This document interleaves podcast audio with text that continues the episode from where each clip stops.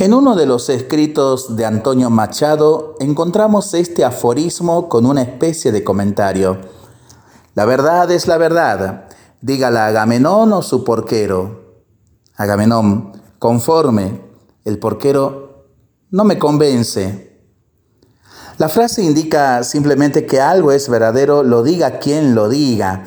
Se trata de una persona con prestigio o de otra considerada como poco importante. La frase, sin embargo, necesita completarse con una mirada hacia la falsedad. Quedaría entonces así. Lo falso es lo falso, lo diga Agamenón o su porquero. En otras palabras, una afirmación que vaya contra la verdad por ser imprecisa o por ser claramente falsa, será mentira aunque la diga un famoso científico, un economista de una de las mejores universidades o un reconocido intelectual. Aunque la idea parece obvia, constatamos cómo se busca callar continuamente a los porqueros que intentan decir la verdad. Se les acusa de no tener títulos, de no publicar en revistas eh, bestseller, de tener ideas en contra de la mayoría o en contra de la comunidad científica.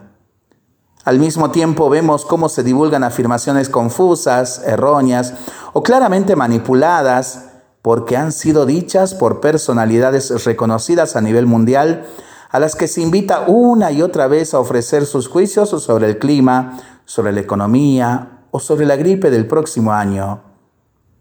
Necesitamos acoger lo obvio de la intuición de Machado para despertar ese sano espíritu crítico que nos hace distinguir entre quién habla y qué es lo que dice, para separar verdades y mentiras. Al mismo tiempo, Hace falta desconfiar de quienes imponen censuras directas o disimuladas que impiden a quienes no tienen títulos ni fama ofrecer sus verdades, cuando en realidad dan señales de una sensatez que resulta urgente en nuestros días. En el mundo de la información, Agamenón puede decir verdades o mentiras. Su poder y su fama no lo convierten en alguien infalible.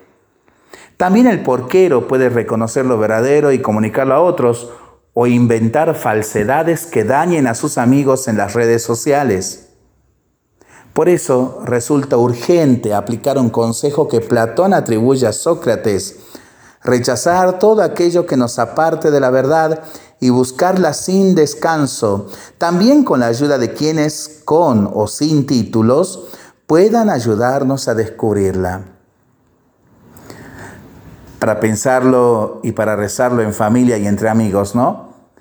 En este día tan especial en la cual celebramos a la Virgen en su advocación de la Medalla Milagrosa, quiero saludar a todos sus devotos, colegios, barrios, escuelas, instituciones en general, organismos gubernamentales y no gubernamentales, localidades que llevan a la Madre de Dios como patrona.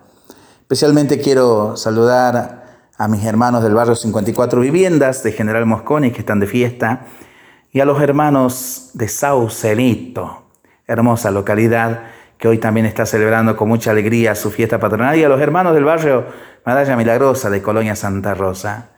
Un gran saludo y un gran abrazo para todos. Que el Señor, por la intercesión de nuestra Madre de la Medalla Milagrosa, los bendiga y los proteja siempre y bendiga a todo el mundo.